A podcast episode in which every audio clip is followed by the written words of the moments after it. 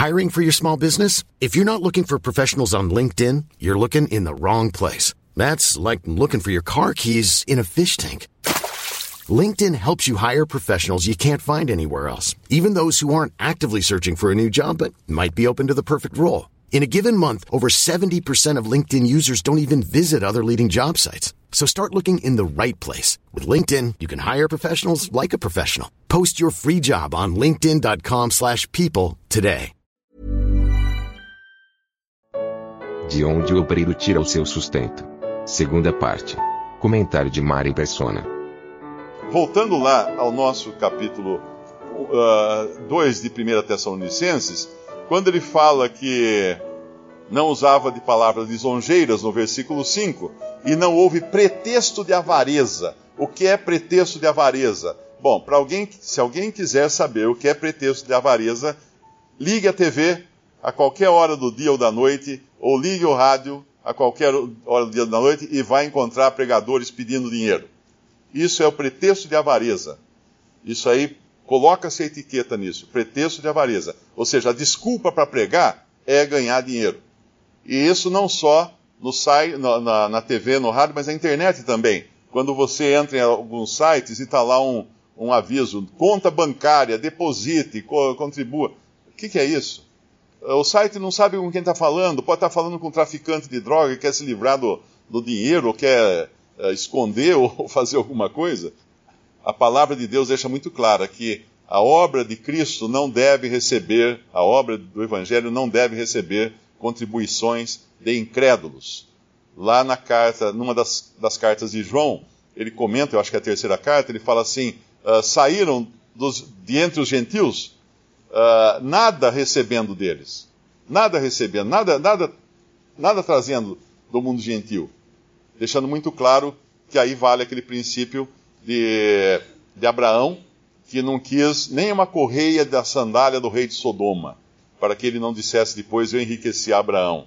E aqui no versículo 5, quando nos fala sem pretexto, sem desculpa para ganhar dinheiro, que é a tradução mais rápida aqui de, sem, nem houve um pretexto de avareza, no versículo 6, ele explica mais sobre isso. Não buscamos glória dos homens, nem de vós, nem de outros ainda que podíamos, como apóstolos de Cristo, ser-vos pesados.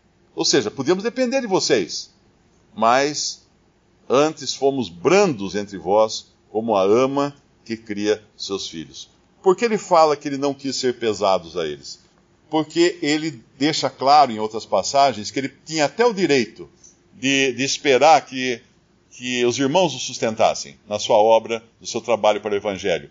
Mas para para não, uh, não abusar disso, ele tinha um, um, um negócio.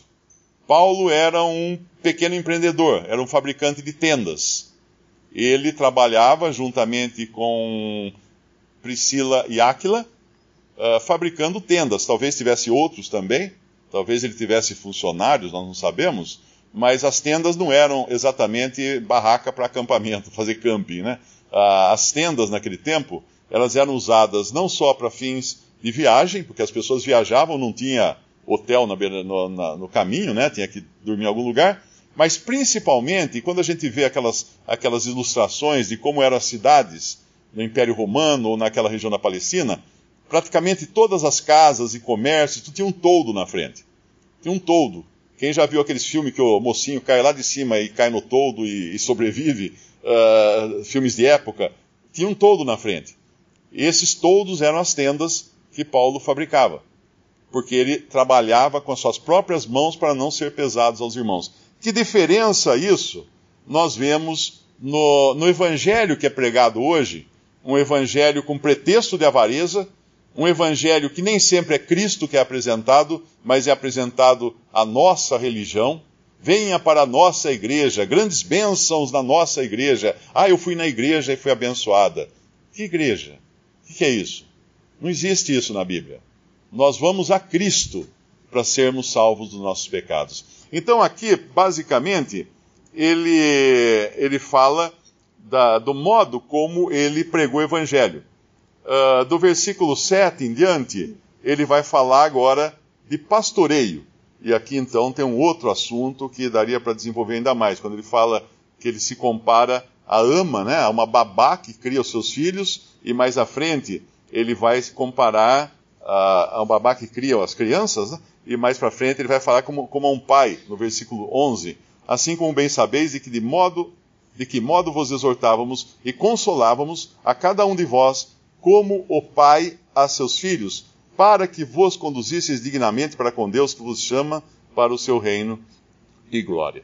Então, aqui na sequência, ele falaria mais agora do caráter de um pastor. No versículo 9, ele frisa bem essa questão de onde vinha o seu sustento. Quando ele fala em 1 Tessalonicenses 2,9, porque bem vos lembrais, irmãos, do nosso trabalho e fadiga, pois que trabalhando noite e dia para não sermos pesados a nenhum de vós, vos pregamos o evangelho de Deus. Esse trabalhando, trabalhamos noite e dia, uh, às vezes a gente lê rápido e fala assim, puxa, ele ficava então pregando o evangelho noite e dia. Não, não é isso que ele está falando. Ele está falando que ele ficava costurando as tendas dele noite e dia, ele ficava indo atrás de fornecedores de tecido, ele saía para vender as tendas, é isso que ele estava fazendo, ele estava trabalhando noite e dia. Porque é falsa a ideia de que um cristão só pode pregar o evangelho ou pastorear ovelhas se ele tiver o um emprego de missionário numa missão ou de pastor numa igreja. Não, não é assim. Ele trabalhava noite e dia com as suas mãos, e, e isso ele vai, uh, ele vai falar disso várias vezes ao longo do livro de Atos. Ele fala que fazia tendas uh, lá com, com Priscila e Áquila também, né? Mas uh, no próprio, aqui, na carta, segunda carta aos Tessalonicenses agora, no capítulo 8 de 2 Tessalonicenses, capítulo 3, perdão, não existe capítulo 8, né? Uh, 2 Tessalonicenses, capítulo 3, versículo 8. Nem de graça comemos o pão de homem algum, mas com trabalho e fadiga, trabalhando noite e dia para não sermos pesados a nenhum de vós. Isso aqui é uma coisa que hoje na cristandade se perdeu. As, muitas pessoas falam assim: ah, eu não, não, eu não tenho um cargo, um posto de evangelista ou de missionário, ou de pastor, então eu, eu deixo isso para os profissionais fazerem. Mas não é assim. Uh, nós vemos que existem vários exemplos de pessoas, vamos chamar comuns, entre aspas, né? Que tinham o seu trabalho no dia a dia e ao mesmo tempo influenciavam as pessoas com a, a sua, não, não apenas com o seu trabalho de, uh, do dia a dia, mas também com a sua vida. Tem um versículo que ele vai falar, vamos ver se eu, se eu acho aqui. É, é no, no mesmo continuação, 2 Tessalonicenses capítulo 3, no versículo 7, ah, voltando um pouquinho, versículo 6. Mandamo-vos, porém, irmãos, em nome de nosso Senhor Jesus Cristo, que vos aparteis de todo o irmão que anda desordenadamente e não segundo a tradição que de nós recebeu. Aqui ele está usando da autoridade dele como apóstolo, uh, mandamo-vos, porém, porém, irmãos. Ele está mandando, ele está dando uma ordem para se apartar daqueles que andam desordenadamente. Em que sentido desordenadamente? Ele vai então explicar depois, no versículo 7, porque vós mesmos sabeis como convém imitar-nos, pois que não nos ouvemos desordenadamente entre vós. E como seria eles, ele e os outros apóstolos, uh, agirem ou, ou se comportarem desordenadamente entre os irmãos? O versículo 8 explica: Nem de graça comemos o pão de homem algum, mas com trabalho e fadiga, trabalhando noite e dia, para não sermos pesados a nenhum de vós. E aí o versículo 9, ele deixa um, uma coisa muito clara aqui, que é não porque não tivéssemos autoridade. Ele tinha, ele tinha autoridade, ele tinha esse poder para exigir até que os irmãos o ajudassem nos seus, nas suas despesas pessoais. Como é explicado depois, ele explica isso na carta aos Coríntios, não é? Não porque não tivéssemos autoridade, mas para vos dar em nós mesmos exemplo, para nos imitardes. Porque quando ainda estávamos convosco, vos mandamos isto: que se alguém não quiser trabalhar, não coma também. porque ouvimos que alguns entre vós andam desordenadamente, não trabalhando, antes fazendo coisas vãs. A estes tais, porém, mandamos e exortamos por nosso Senhor Jesus Cristo, que trabalhando com sossego, comam o seu próprio pão. Isso hoje é importantíssimo numa era quando a cristandade criou uma profissão, a profissão do, do eclesiástico, do, do sacerdote profissional esquecendo que todos são sacerdotes agora uh, em Cristo, né, na, nessa atual dispensação.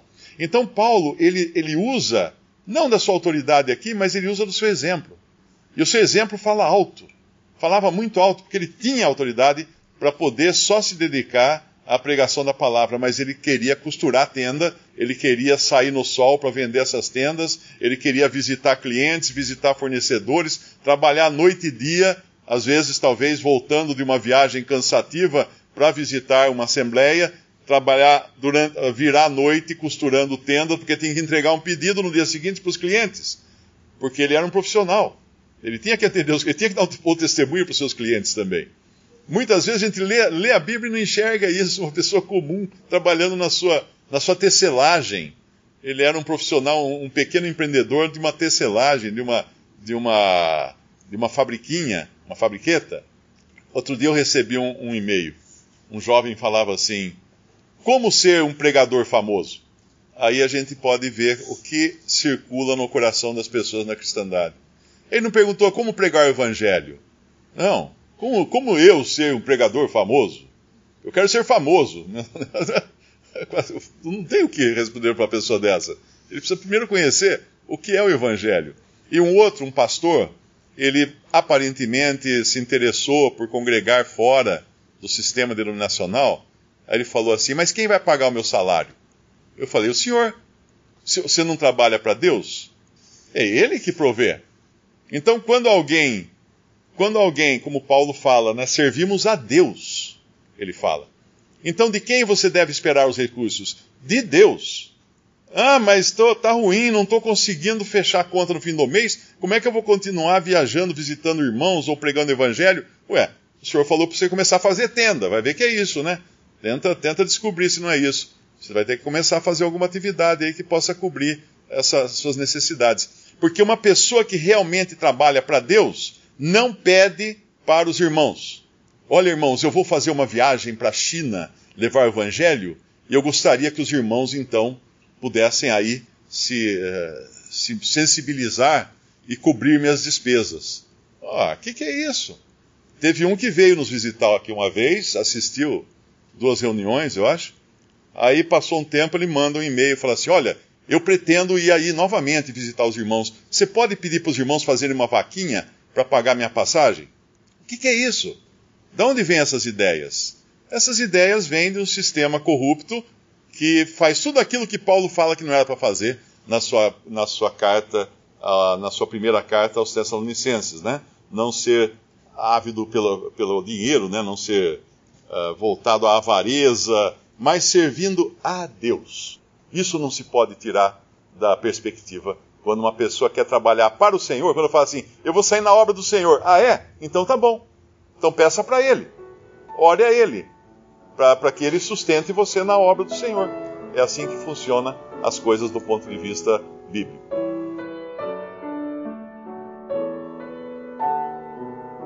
Visite respondi.com.br. Visite também 3minutos.net.